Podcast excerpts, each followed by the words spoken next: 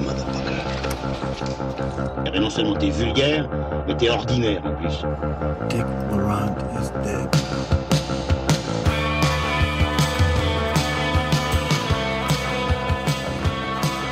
Bonjour, bonsoir, chères auditrices, chers auditeurs, et bienvenue dans Transmission, la table ronde cinéphile qui fait le grand écart entre cinéma d'auteur et pop culture. Un numéro très spécial ce soir, puisque nous le consacrons à une seule et même œuvre, l'anthologie, la mini-série Small Axe, réalisée par Steve McQueen, un réalisateur sur lequel nous pouvions, certains d'entre nous pouvaient avoir certains doutes jusqu'à un numéro fatidique il y a de ça quelques années, où nous avons tous déclaré notre amour à son dernier long métrage qui s'appelait Les Veuves. Je suis bien entouré avec mes amis. Euh, Julien Rombaud, bonsoir. Hi mate, hi everyone. Ouh là là, quelle introduction. Lucien Halflans. Alors là, je suis tout chose parce que déjà, euh, Julien parle anglais. Ensuite, tu nous as qualifié de tes amis, ce qui est quand même, quand même, enfin bon voilà. Mais ouais, salut, salut les gars, content d'être là.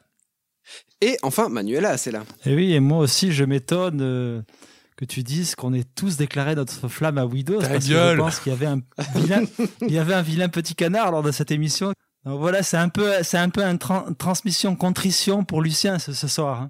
Eh bien, en tout cas, nous verrons cela ce soir, puisque nous sommes face à une anthologie qui regroupe peut-être le meilleur et le moins bon du réalisateur-auteur Sir Stephen Rodley, dit Steve McQueen, avec Small Axe, donc une mini-série en cinq épisodes, imaginée et réalisée par Sir Stephen Rodley, dit Steve McQueen, donc le réalisateur de notamment 12 Years a Slave, le film oscarisé en 2013, ou Widows, je viens d'en parler, en 2018. Il a également euh, réalisé tous les épisodes et co-écrit les épisodes 1, 4 et 5 avec Alistair Siddons et les épisodes 2 et 3 avec Courtia Newland. Alors, Small Axe, ça cause de quoi? De la fin des années 60 aux années 80, les cinq récits qui composent Small Axe ont en commun de se situer dans la partie significative de la communauté noire immigrée en Grande-Bretagne, soit ceux qui s'appellent eux-mêmes les West Indians.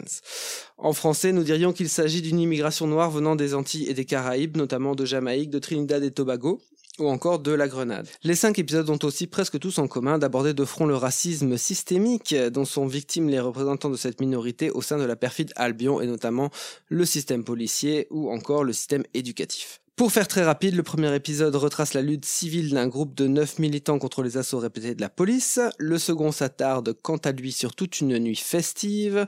Le troisième met en scène un policier qui essaye de changer le système de l'intérieur. Le quatrième suit le parcours d'un jeune homme qui se retrouve imbriqué dans les émeutes de Brixton. Et le dernier épisode s'attaque, lui, plus spécifiquement au système éducatif. Steve McQueen, donc le réalisateur, aurait eu cette idée en tête depuis le début des années 2010. Il s'agit d'un projet hautement personnel puisque lui-même est issu de cette communauté et il s'inspire de son expérience personnelle pour le cinquième volet, donc Education. Il était en effet un élève dyslexique. Alors, Small Axe a été produit et diffusé par la BBC, Amazon Studio coproduit et Amazon Prime distribue en VOD.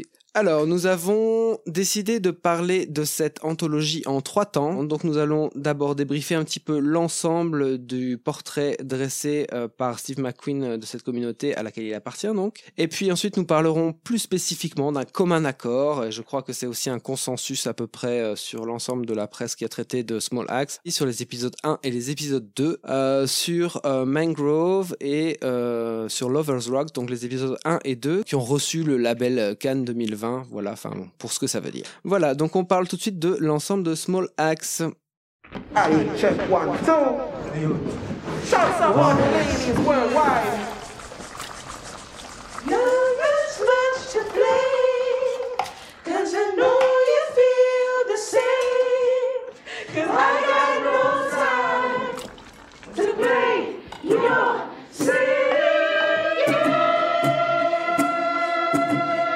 These are new types of human beings. They are not demoralized or defeated persons.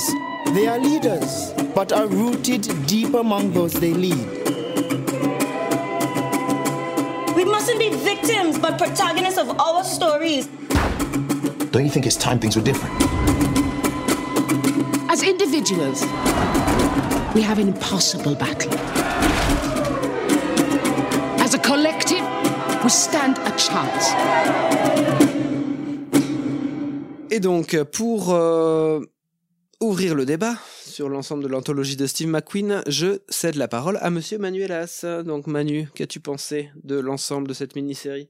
Ben, je serais pas aussi catégorique que toi en disant qu'on a à la fois le meilleur de Steve McQueen et le moins bon, parce que je pense que le moins bon est une partie très congrue de ces cinq films. À mon sens, je la limiterai seulement à l'épisode 4, qui est un épisode un peu plus en deçà de, de la qualité des, des cinq autres. Peut-être même pas dans son entièreté. En tout cas, ce qui est passionnant, euh, et c'est ce qu'on avait déjà noté euh, à propos des veuves, c'est à mon sens euh, une certaine mue du cinéma de, de Steve McQueen qui se débarrasse de certains oripeaux d'un certain cinéma d'auteur qui pouvait y avoir dans certains de ses films, qui quelquefois n- n'évacuait pas une certaine pose arty, quelque chose d'un peu confortable intellectuellement, par moment, pas sur l'entièreté de ces films-là, mais où à mon sens, dans Widow, il embrassait pleinement un, un, cinéma, j'ai envie de dire, peut-être peut un peu plus impur, mais avec une plus grande place euh, délivrée à l'émotion, avec beaucoup moins de, mise à distance, à mon avis, vis-à-vis de son sujet.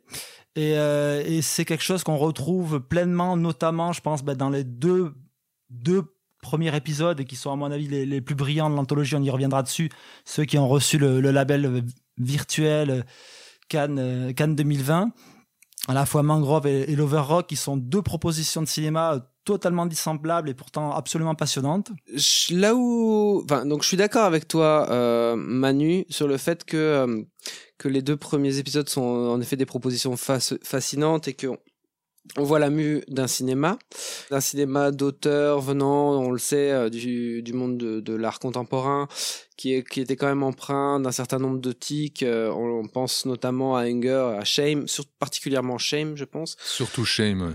Mais euh, mais je trouve que on retrouve le meilleur de Steve McQueen dans son anthologie ici, euh, notamment, enfin pour certaines choses très particulières, euh, notamment tout ce qui est l'utilisation des gros plans, sa très forte capacité à tout de suite recréer une ambiance, à s'attarder sur sur des détails, des, des des matières, des textures, des choses qui font que tout de suite on est plongé dans le dans le truc. Et en même temps, je retrouve parfois certaines certaines lourdeurs, notamment le fait il y avait cette chanson dans Shame qui était euh, New York New York chantait euh, a cappella euh, intégralement par euh, Mulligan qui était aussi un- un- une espèce de passage en force un peu euh, un peu démonstratif. Il y a plusieurs chansons dans Small Axe qui sont qui sont totalement reprises. Et Je trouve que là, l'ancien Steve McQueen, faire certains tics reviennent pour moi. Et surtout, là où pour moi ça me gêne, c'est que en effet, je trouve que parfois il est assez justement didactique, un peu lourd, un peu démonstratif. Je je je Oui, suis- ouais, mais alors je, je vais peut-être, excuse-moi, je prends la parole, mais justement sur cet aspect didactique qui peut y avoir par moment, notamment dans les dialogues de, de, de, de la série. Je, prends- on va prendre par exemple l'exemple euh, tout simplement de, de Mangrove. Lors du procès, il y a une confrontation entre une des, une des figures féminines du, du mouvement et le, restaurateur euh, qui se retrouve euh, confronté à la police. Et vraiment, ce qui est le climax de, de, quasiment de l'épisode, c'est un, échange qu'ils ont entre deux quand à ce moment-là, le restaurateur est tenté de, renoncer d'une certaine manière à, à- lutter. Et euh, cette scène-là est déjà, il y a le dispositif tout simple, c'est la manière dont Steve McQueen travaille le plan séquence. Cette séquence-là est tournée entièrement en plan séquence et elle fonctionne, avant de fonctionner de manière didactique sur les enjeux de cette transmission, sur les enjeux de lutter aujourd'hui pour construire le, futur de demain de leurs enfants, au-delà de tout l'aspect qui pourrait être très didactique, si on ne s'en tient qu'au texte, il passe par l'émotion. Il passe par ce qui se joue entre ces personnages-là et c'est assez intéressant quand tu quand tu détricotes un petit peu et que tu, fais quelques, quelques recherches sur la manière dont il a construit le film, bah, cette scène-là, notamment, il l'a répété avec ses acteurs, il a interdit au chef-op de d'être présent au moment des répétitions pour vraiment capter cette énergie de, de- cette scène-là. Et je trouve que justement, la, grande force de, de, de- de son cinéma, c'est effectivement des fois d'être didactique, mais toujours dépassé, et en tout cas peut-être très souvent dépassé par l'émotion qu'il véhicule et justement qui vient notamment dans, par ce sens du détail, parce que notamment cette scène-là, ce qui est très forte, elle fonctionne par l'énergie qui est délivrée par les acteurs, mais c'est un thème qui, par petites touches, tout au long du film, il a travaillé. C'est les petits regards que, que, que, que jette cette, cette jeune femme en attendant une réunion politique à des enfants qui sont en train de jouer sous la pluie dans la rue. C'est une discussion dans un couloir entre deux, une mère et une future mère sur leur avenir. C'est par petites touches, en fait, il t'amène à ce qui va être délivré dans cette scène-là de fin. Et c'est là où, en fait, il se fait plus subtil ne- que ne pourrait l'apparaître le discours. Parce que ce discours, en fait, il est au final presque périphérique par rapport à l'émotion qu'il le porte. C'est exactement ce que tu dis est super intéressant. Euh, ce que vous avez tous dit est super intéressant. Mais ce que tu viens de dire là particulièrement me semble euh, aussi intéressant au niveau de l'entièreté de l'anthologie, c'est-à-dire que ce, ce, ce principe de ritournelle, en fait, de, de choses qui reviennent et qui rappellent ce qu'on a vu précédemment, fonctionne même sur des épisodes séparés. Euh, mais avant de rentrer là-dedans, je pense qu'il est peut-être intéressant de brosser le, portrait d'ensemble. Et c'est vrai, par rapport à ce que tu viens de dire, euh, Manu, et ce que vous avez, tous dit, en fait, que euh, on retrouve ici quelque chose de plus simple. En fait, euh, déjà, McQueen, pour moi, et le prouve de plus en plus, est un super directeur d'acteurs. Euh, je trouve qu'il a, il a, il a, a une vraie, une, une vraie idée qui est, qui est brillante, qui est de, bah, de rester dans cette simplicité qu'on n'a pas toujours connue chez lui, et de faire, de faire un, un projet, euh, on va dire engagé, politique ou comme on veut, mais, mais, mais à travers de, simples histoires à hauteur d'homme et qui vont contre, euh, contre, contre toute logique euh, de, je vais utiliser un grand mot, mais de représentativité que l'on voit partout et souvent à tort et à travers, autant qu'à qu'à qu'à tort et à raison dans, dans le cinéma anglophone récent. Euh, et déjà ça, moi je trouve que c'est une proposition qui est super intéressante. Et puis la, la, la, la simple idée de cette, euh, de cette incursion de réalisme social à certains moments, parfois non, mais euh, qu'on pourrait sentir venir d'un certain cinéma anglais dans cette communauté, cette cause-là, bah, je la trouve euh, étonnante et, euh, et assez, assez, assez bouleversante. À la limite, dans, dans, dans le cinéma anglais, on, on connaissait peut-être mieux euh, le versant, je vais dire, indien de l'immigration anglaise, mais, mais ce versant-ci, celui des travailleurs immigrés caribéens et surtout de leurs enfants dont les Royaumes-Unis ne savent vraiment que faire euh, et n'ont même pas vraiment envie de s'embarrasser, bah, ça me semble assez inédit et hyper, euh, hyper intéressant, en tout cas pour moi, petit, petit spectateur belge. Julien, Julien voulait Ouais, enchaîner? Oui, oui, c'est non, c'est par rapport au au revenir au général et à ce qui a été dit, je, suis- je suis je suis assez d'accord. C'est vrai qu'on est devant quelque chose qui se tient énormément avec un vrai point de vue effectivement une direction d'acteur euh, au cordeau toujours très bonne.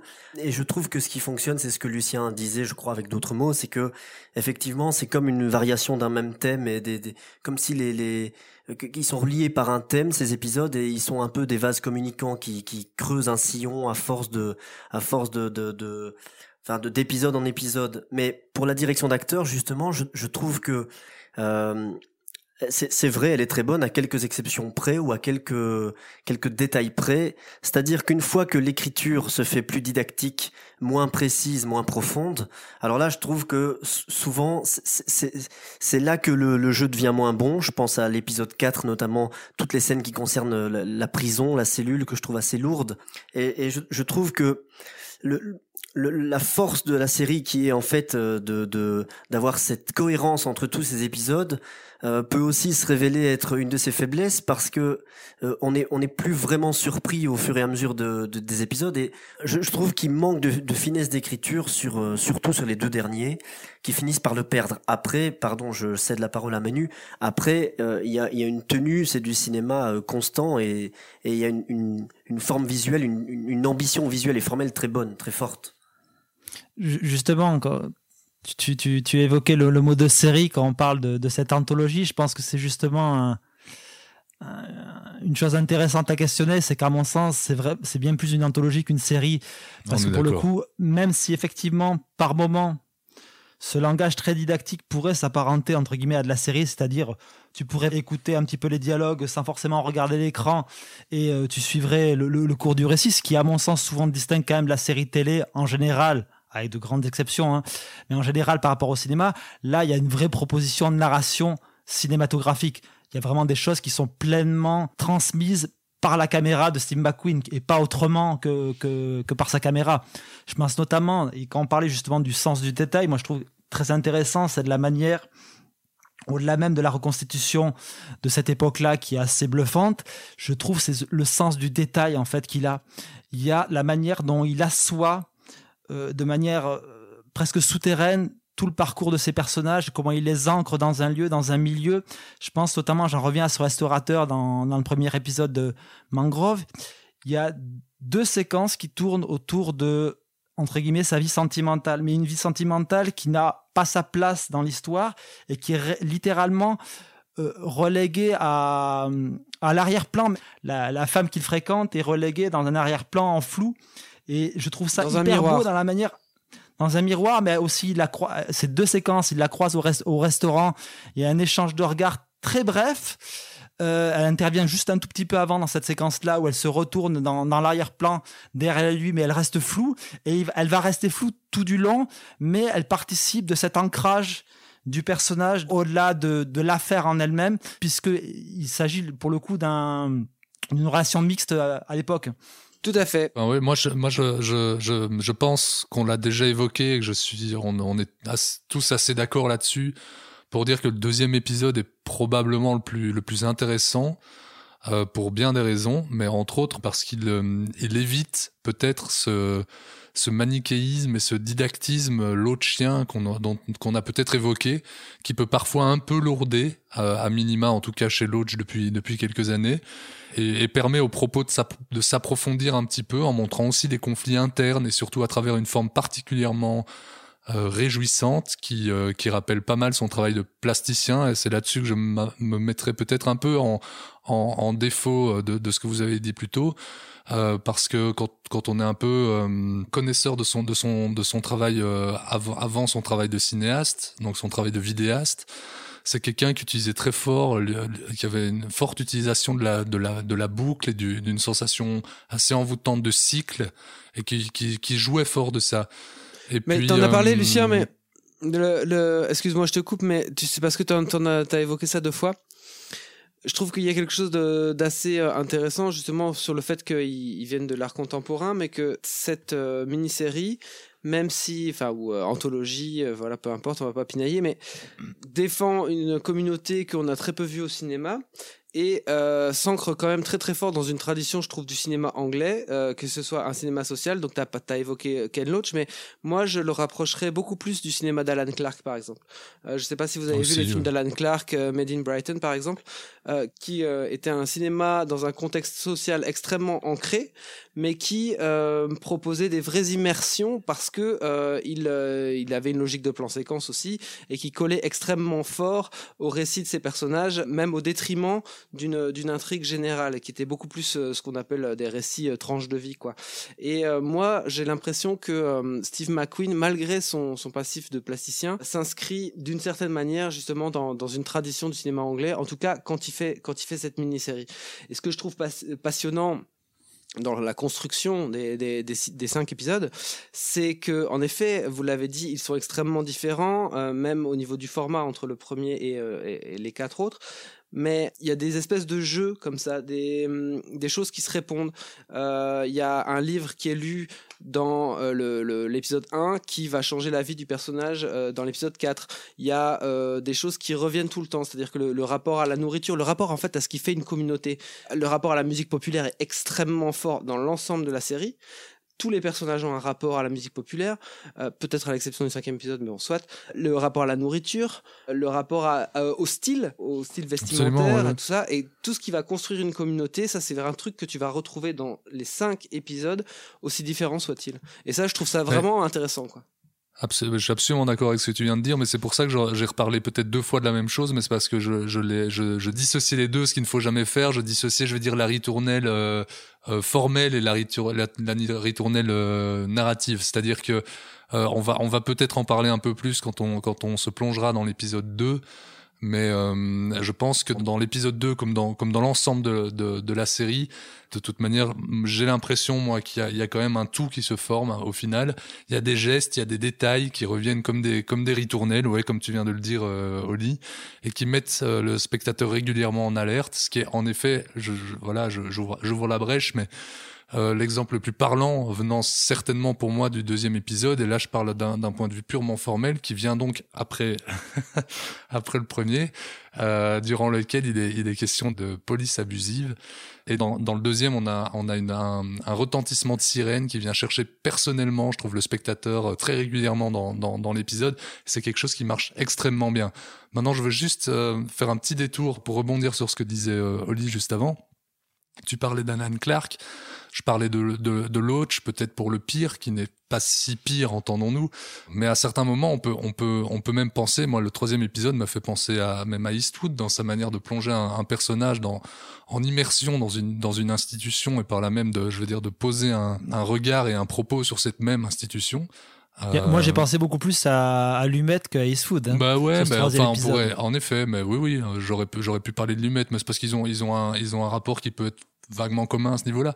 Et d'une manière plus générale dans la série, les, films ont, l'intelligence, je trouve, de, travailler la, la plongée dans cette communauté de, fa- de façon tout à fait totale et jusqu'au butiste, euh, d'un point de vue social, politique, mais comme, vient de le dire Oli, euh, au- autant de manière euh, culinaire, vestimentaire et musicale, jusque, en effet dans son titre qui fait référence à une chanson de, de Bob Marley, qui fait elle-même référence à un proverbe africain euh, qui raconte comment euh, chaque petit coup de hache peut faire tomber un, un- un arbre immense. Donc il y, a- il y a vraiment quelque chose qui se tient très fort dans cette série. D'où l'idée du collectif au- au- au-delà de l'individu, quoi. Oui, ça aussi, c'est clairement li- euh, une idée qui parcourt l'ensemble de la série, c'est cette force du collectif. Et Dieu sait que c'est important de le rappeler aujourd'hui, n'est-ce pas? Très bien, merci messieurs. Euh, je vous propose que nous rentrions maintenant plus spécifiquement euh, sur l'épisode Mangrove. There may be some who believe that they have been the victim of injustice at the hands of the police. Others who, like parasites, feed on these beliefs and seek to turn them to their own advantage, deliberately creating hate and violence. These defendants are all guilty of the serious criminal offense. This attack on a black establishment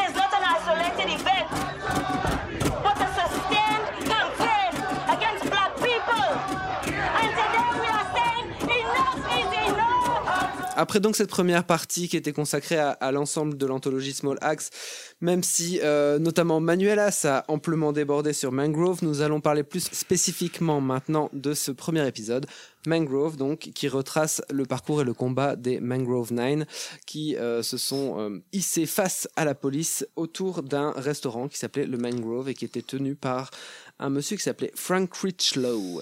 Euh, je cite juste en introduction les euh, acteurs, puisque je les ai notés juste avant cette émission. Donc c'est Sean Parks qui joue Frank Richlow, il y a Laetitia Wright qui joue Alcia Jones, il y a Malachi Kirby qui joue Darkus O, qui est un leader euh, politique, et Rashenda Sendal qui joue Barbara Bees. Voilà, donc euh, c'est juste pour les citer, puisque en effet, nous l'avons souligné dans la première partie, le casting est très intéressant, mais peut-être que Julien va m'approuver.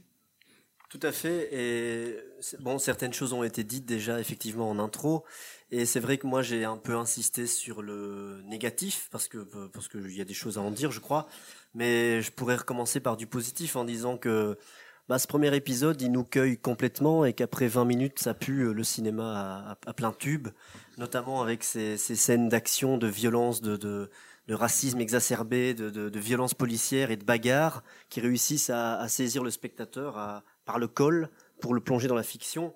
Et, et redire aussi qu'effectivement, je, je trouve que McQueen est ici beaucoup plus libre. Je le sens moins enfermé et moins pesant que dans 12 Years a Slave ou dans Shame, qu'on a déjà cité.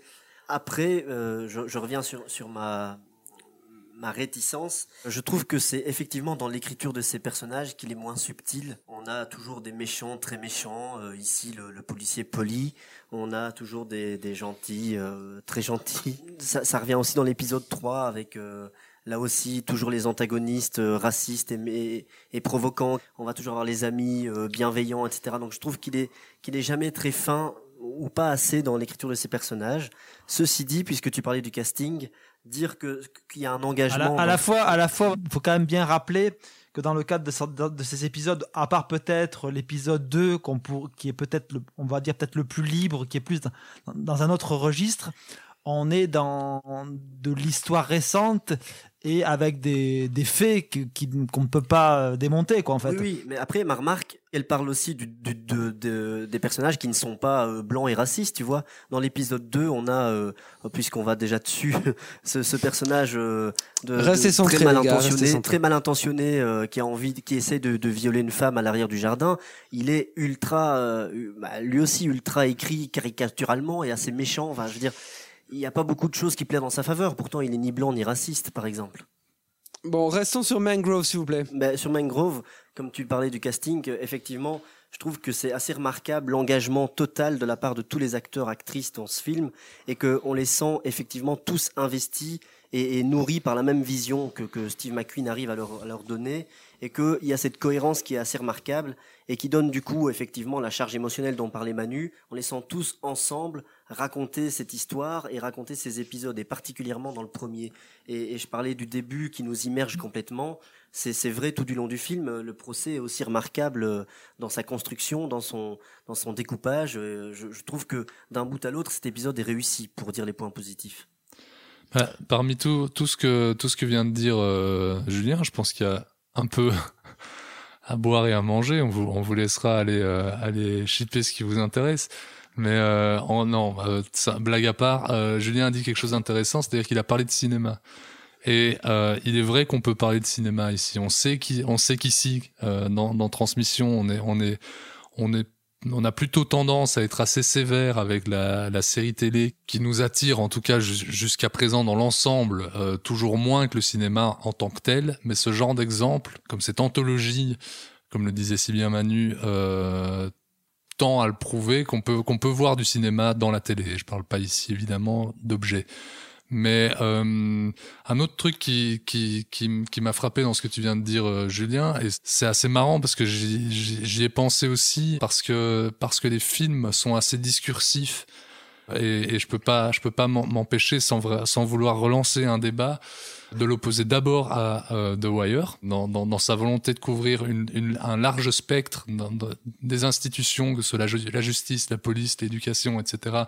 à travers une problématique ici spécifiquement la communauté noire, mais dans, dans The Wire prend plus son temps et, par là même va, va pouvoir euh, euh, vraiment aller dans la, dans la profondeur des choses, euh, ce que ne peut pas se permettre euh, systématiquement euh, cette anthologie ici avec, avec certains épisodes qui ne font, qui font à peine plus d'une heure. Mais aussi, et ça c'est vraiment, c'est pas pour, euh, c'est pas pour relancer le débat, c'est vraiment juste parce que j'avais soulevé la question dans, dans notre dernier épisode. À propos duquel je, je, je me posais la question qui est éminemment euh, philosophique de, de, la, de la finesse, je vais dire, et la clarté d'un propos engagé. Et en ce sens, je pense que hum, Small Axe euh, et euh, The, The Nightingale, pour ne pas le citer dans, dans le précédent épisode, sont vraiment totalement opposés. Et je dois avouer, sans pour autant avoir de réponse claire et précise à la question que je, soulève, me sentir bien plus proche d'une démarche comme celle de, McQueen que celle de, Jennifer Kent par rapport à, l'engagement d'un propos, je veux dire. Ben, là, je te suis pas trop, euh, Lucien. On, on va pas recommencer le débat, mais je, je trouve justement que dans le cas de euh, Small Axe euh, et euh, peut-être moins dans le cas de Mangrove, mais bon, on parle de Mangrove. Ben, je trouve que euh, il sacrifie justement la subtilité à la clarté et de, de La son discours. Donc, La, il veut la subtilité, oui, mais pas la clarté. C'est-à-dire qu'il essaie justement, il essaie d'être bien, bien clair, bien- justement. Donc, bien coup- clair, quoi. ouais, voilà, ça c'est clair. Quitte à manquer de subtilité. Quitte à manquer de subtilité. Donc, tant que j'ai la parole, je, je, j'insiste sur un point.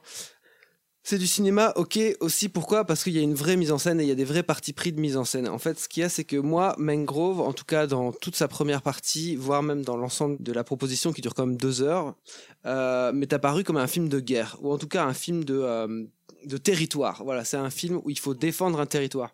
Et euh, Steve McQueen, lui, il met en scène la porte de ce restaurant comme une espèce de frontière. Et d'ailleurs, euh, justement, il y a une scène où euh, Darkus et euh, Frank parlent et il dit euh, You are on the front line, enfin avec son superbe accent que je ne sais pas faire. Mais si, Et mais donc, si. en fait, c'est ça. C'est la ligne de la ligne de front, c'est la porte du mangrove. Et en fait, ce qui est, ce qui est magnifique dans, dans, dans la mise en scène de McQueen, c'est que et ce qui va ce qui va clore le- le- l'épisode, c'est que il va gagner juste un peu de terrain. En fait, Frank Richlow, c'est, il est super bien aussi choisi comme protagoniste principal parce que c'est un mec qui veut juste faire la cuisine. C'est un mec qui veut juste faire la cuisine et qui, malgré lui, se retrouve porte-parole ou en tout cas défendre une cause qui quelque part le, dé- le, dé- le dépasse, mais il est obligé parce que euh, il fait partie de cette communauté et qu'il veut vivre sa vie normalement. Et euh, tout ce qu'il gagne à la fin, c'est quelques mètres. C'est-à-dire qu'il gagne le droit de fumer sa clope devant son restaurant en paix. Et c'est le seul truc qu'il gagne. Et je trouve ça magnifique de dire que c'est un, film, Ouais. c'est un, film de, de, de lutte de territoire en fait, et un film de comment la lutte, si jamais tu fais partie de cette minorité, elle te tombe dessus, t'es obligé en fait. Et et justement, ce qui est très fort, c'est justement comment lui, de par son combat qui est juste de défendre son restaurant, va être gagné par la lutte, par, par cet engagement politique. Et je trouve que c'est quelque chose que McQueen filme tout du long. Toi, tu évoques la, la- la toute fin du film, et je, moi, je vais évoquer vraiment le l'apogée qui est le moment de- du verdict au, procès. Avec ce plan, encore une fois, un, plan, un plan séquence qui fonctionne parfaitement et qui résume totalement le propos où on a la délibération du jury et la caméra de McQueen reste focus sur le visage du restaurateur. Il y a, un vrai parti de prise en mise en scène, mais qui est pas une sorte de gimmick de mise en scène un peu ostentatoire.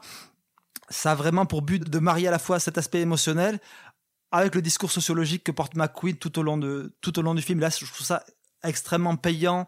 Ce qui est très beau dans cette scène-là, même dans ce plan-là, en fait, c'est qu'en effet, la, caméra prend, enfin, McQueen choisit de rester sur, euh, sur ce personnage-là et permet aux autres personnages de, de, rentrer dans le cadre avec lui. C'est, c'est vraiment un truc que j'ai trouvé qui m'a, qui m'a, alors c'est très théorique à nouveau, mais c'est quelque chose qui m'a beaucoup plu, qui m'a beaucoup touché.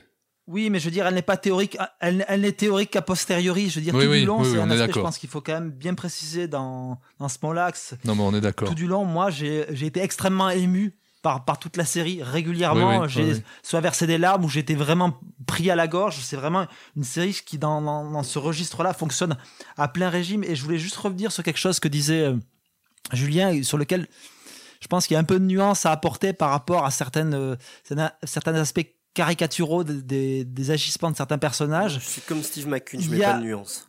Ouais, voilà. Mais je pense qu'il y a un peu de nuance parce que justement, il y a, il y a quelque chose d'assez intéressant, particulièrement dans Mangrove. C'est qu'à un moment, chaque accusé va devoir témoigner devant le jury et vont évoquer les faits qui leur sont reprochés. Et à ce moment-là, eux-mêmes vont mentir. Et je trouve ça intéressant parce que toi, tu as été témoin et le, film ne revient pas du tout dessus.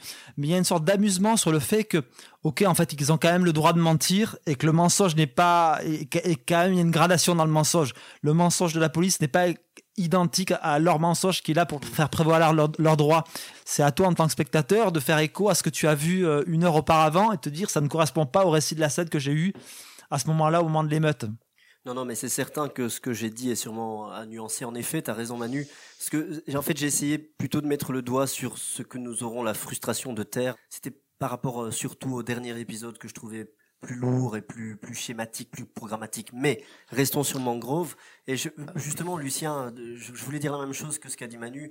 Ce n'est théorique que parce qu'on en parle, mais en vérité, je trouve aussi que cette scène de procès, par son découpage, comme je le disais, et par la manière qu'a la caméra de, de, de soutenir, de, de s'approcher, de s'éloigner de son personnage principal, euh, et de nous mettre en, en, en empathie, ça c'est un mot que j'aime bien, euh, avec lui, elle est assez remarquable. Et puis il y a plein, de- plein d'autres trucs qui, qui fonctionnent, on l'a évoqué en général, les gros plans de McQueen, mais les, les, regards vers son avocat, les, les, le plan sur les mains, les, tout, il y a, y, y a beaucoup de choses qui viennent nous, euh, nous donner des détails justement pour être pleinement immergé dans ce procès et non pas le suivre de manière un peu euh, di- distante comme ça a pu être le cas précédemment dans sa filmo.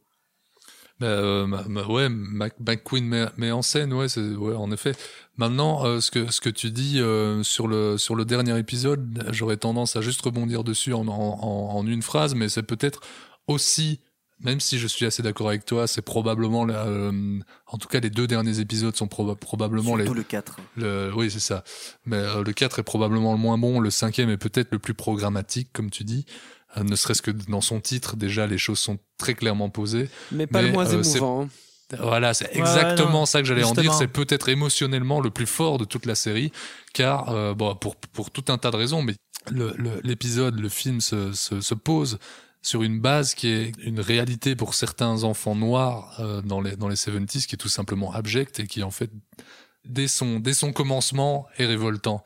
C'est-à-dire qu'à la fin, il y a vraiment il y a une scène dans, cet épisode où la, mère reconnaît le, problème de son fils et qui euh, déjà le moment où elle le reconnaît est très émouvant mais alors le, moment où elle prend la main de sa plus grande fille ça vraiment c'est un moment j'ai versé ma larme à ce moment-là. Vraiment je trouve ça vraiment un moment très très beau En tout cas, je- j'en profite d'en parler Manu quand euh, je parlais du, du choix de Steve McQueen de faire de, du restaurateur son personnage principal.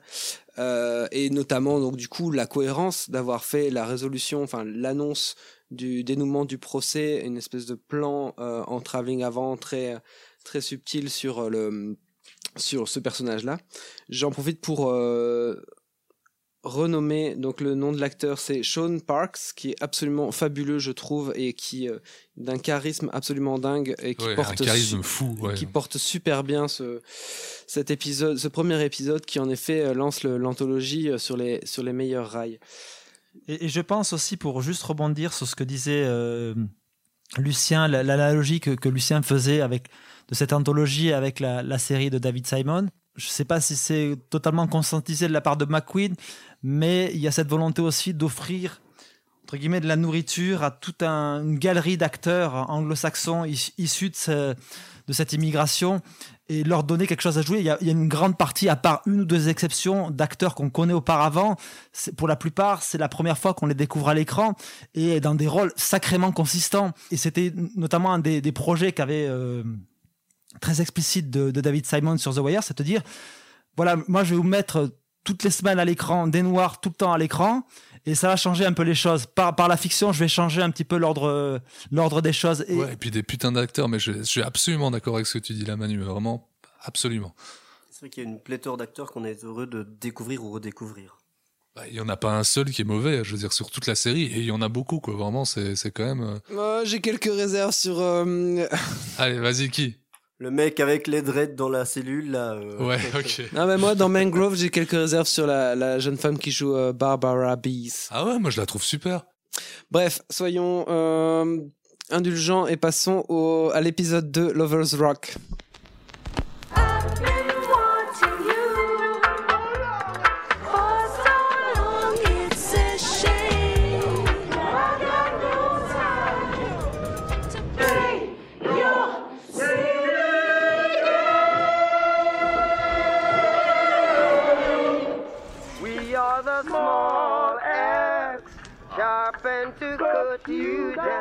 Après avoir essayé de débattre de manière centrée sur le premier épisode, même si je pense que nous avons failli à notre mission, euh, nous allons maintenant essayer de garder nos dernières cartouches pour Lovers Rock, donc le deuxième épisode qui euh, reçoit quand même un consensus assez grand de la part de la critique cinéma, euh, en tout cas francophone.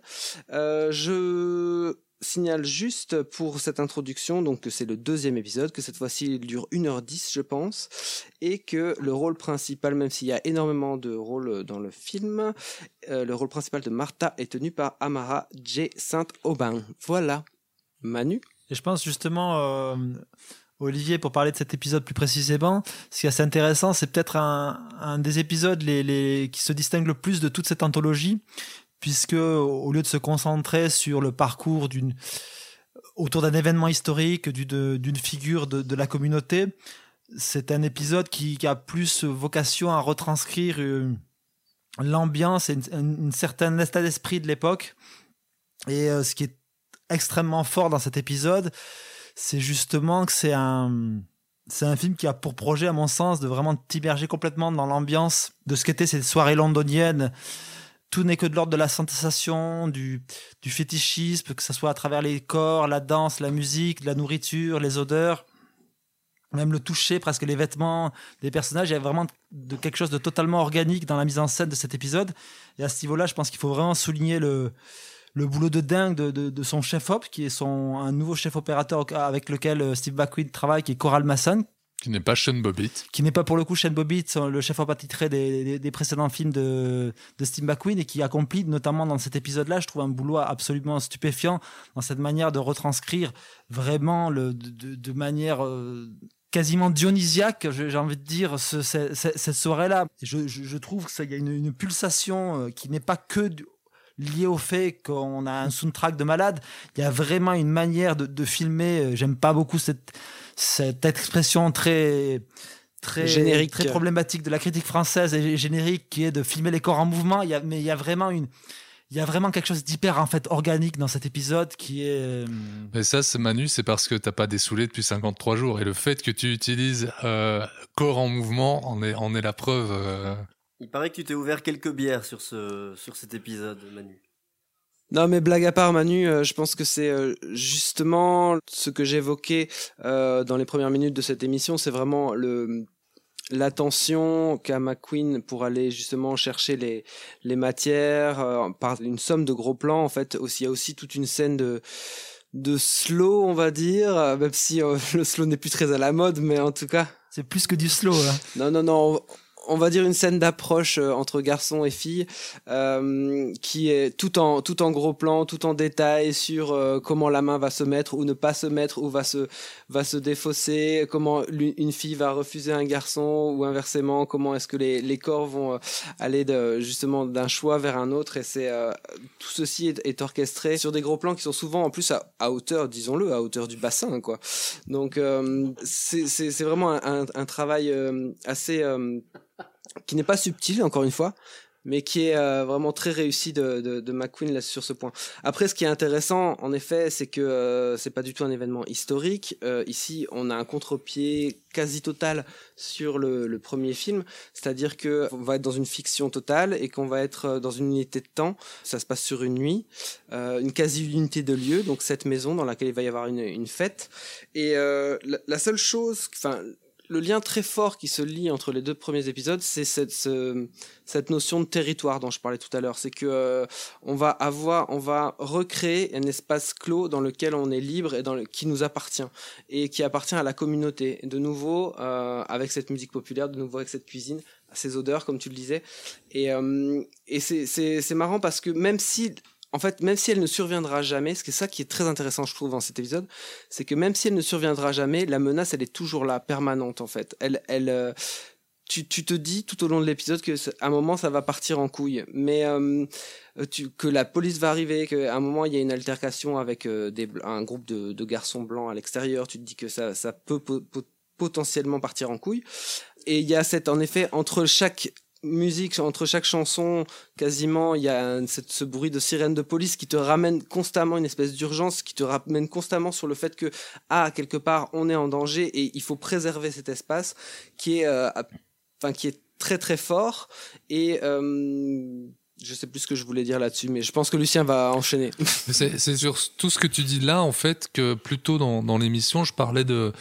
D'un- Je rapprochais cet épisode-là de, de son travail euh, vidéo parce qu'il f- c'est vraiment quelque chose qui traitait dans ses vidéos, même avant Hunger, quoi. Vraiment ce, ce truc de cyclique. Je trouve pas d'autres mots, mais mais qu'il arrive à, à encapsuler dans une dans, dans un schéma narratif. dans une fait. narration absolument. C'est- ouais. À mon sens, et je pense, et moi j'ai beaucoup pensé, c'est- pas en plus pour voir tirer sur un, sur un cinéaste que, que j'aime beaucoup, mais je pense que c'est un film qui devrait rendre assez jaloux un- quelqu'un comme Gaspard Noé.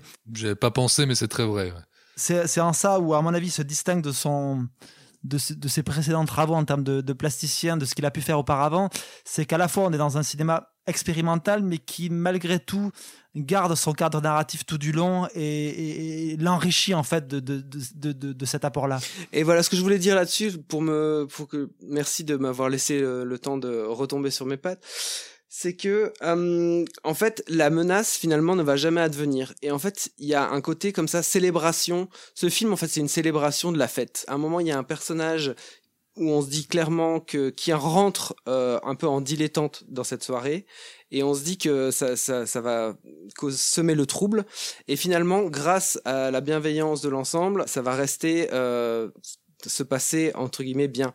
Et en fait c'est une espèce de célébration euh, sur cette longue scène de fin où t'as as les tous les gars qui sont restés à la fête et qui ont pas qui sont pas encore partis avec des filles en gros. Tous les gars qui sont restés à la fête euh, vont aller dans une espèce de célébration cathartique comme ça qui est extrêmement physique mais qui célèbre euh, le fait de bah justement de faire la fête de se lâcher et d'être euh, de nouveau de, de faire communauté.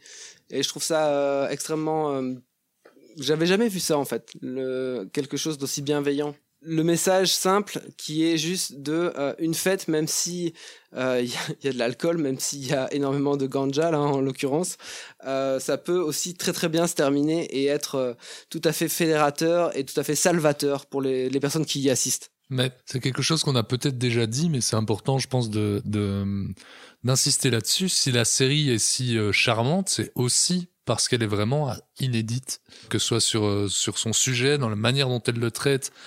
euh, et, dans, et, et dans sa forme, tout ça, tout ça est lié bien sûr, mais il y a vraiment un- une sensation, comme tu viens de le dire, Oli, de, de quelque chose qu'on qu'on n'a jamais vu. Et c'est vrai particulièrement, c'est particulièrement parlant dans cet épisode-ci. Julien, tu voulais dire quelque chose? Redire du coup oui redire que, que c'est vrai qu'on on est presque dans, dans une performance pratiquement dans un happening euh. Manu a donné un chouette mot qui était dionysiaque. C'est vrai qu'il y a quelque chose d'éminemment charnel dans cet épisode qui fait que la chair est au centre le désir l'émoi. Et que c'est vrai que allez euh, il y a quelques épisodes que, je trouvais très très bons formellement qui m'ennuyaient quand même par euh, une écriture. Je l'ai suffisamment dit euh, dans cet épisode un peu lourde, mais ici, je trouve qu'on est tellement dans une expérience forte au niveau de la sensualité, au niveau des sens, qu'il y a un envoûtement euh, très grand qui se fait dans, dans cet épisode. Et, et du coup, Ah mais euh, Julien, garde ton slip là, ça va pas là. Non, non, non, tu te, tu te calmes, en- tu redescends, en- tu te en fait, redescends je vais, je vais rebondir sur ce que tu disais parce que tu- c'est marrant parce que moi je me faisais la réflexion un peu l'inverse de, de, de ce que tu disais Manu. Je trouvais que le cadre narratif était justement plus plus flou et moins travaillé et que du coup c'était vraiment pour laisser la part belle au corps et à l'expérience euh, de ces sensations. Voilà. Je, trouve qu'il était moins moins narrativement construit et que c'était aussi sa force justement de s'en éloigner et de pas s'imposer des, des, des barrières mais plutôt de de laisser libre cours à voilà à la chair à l'improvisation et au bon euh, on l'a dit les, les les les bassins les mains Les murs qui transpirent. les mains sur les hanches, effectivement. Non, mais c'est vrai que quand, quand, quand les personnages reprennent cette, cette chanson euh, presque a cappella, tous, il y a quelque chose de l'ordre de la transe qui se met en, en mouvement et il y a comme une sensation, une vibration qui prend toute la maison. C'est assez beau de voir ça. Et surtout, ce qui est très beau, c'est la manière dont, euh, dont Steve McQueen étire cette, euh, ce moment a cappella.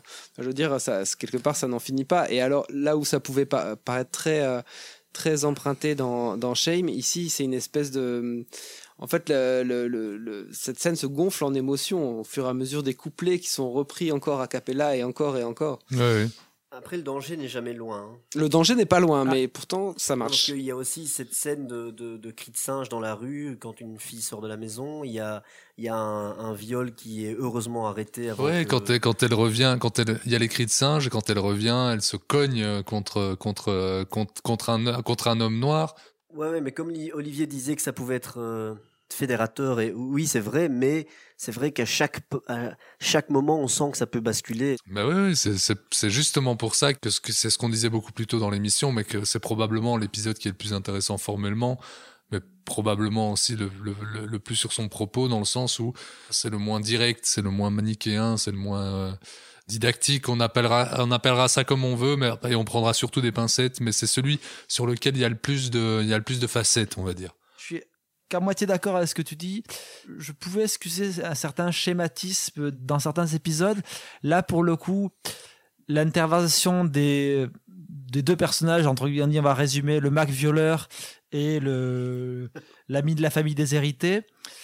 Pour le coup, vu que l'épisode n'est que dans la sensation, n'est que dans une, dans Mais une autre proposition, là, tu vois qu'il te ramène de, de la narration et, et- et du récit et de manière un peu artificielle. Et pour le coup, si j'ai deux seuls bémols sur, le, sur, le, sur, ce- sur cet épisode-là, il tient à ces deux personnages masculins. Après, je voudrais juste revenir sur une chose, c'est que on a parlé de la soirée. Moi, je trouve aussi la, la conclusion de l'épisode hyper émouvante. Le chemin du retour des, des deux amants au lendemain matin, je trouve magnifique. Il y a ce plan notamment très décadré où il, il sillonne en moto, en vélo la ville pour rentrer euh, au garage du gars.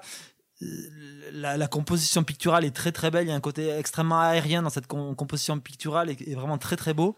Et le dernier plan très facétieux qui donne aussi. Mais c'est aussi, c'est, c'est- ces deux personnages sont aussi peut-être un peu caricaturaux, disons euh, que McQueen a peut-être un peu la main lourde dans la manière qu'il a de les amener dans le récit.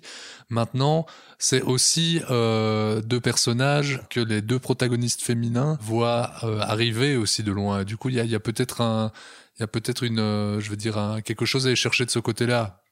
Oui, après, moi, je pense que c'est c'est du fait même du principe narratif de cet épisode-là qui fait que Qui est quand quelque chose de tout d'un coup revient dans, dans- dans la boucle, il est extrêmement apparent.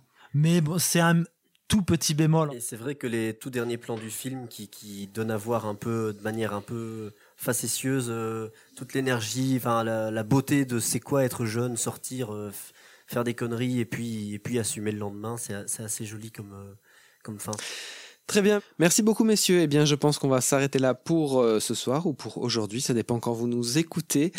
Nous parlions donc euh, aujourd'hui de euh, Small Axe, l'anthologie de Steve McQueen, qui est disponible en France sur Salto. On me souffle dans l'oreillette et qui n'est pas disponible en Belgique. Donc, ce serait peut-être pas mal que le Small Axe soit distribué parce que notre Steve McQueen habite à Amsterdam, n'est-ce pas? C'est un voisin.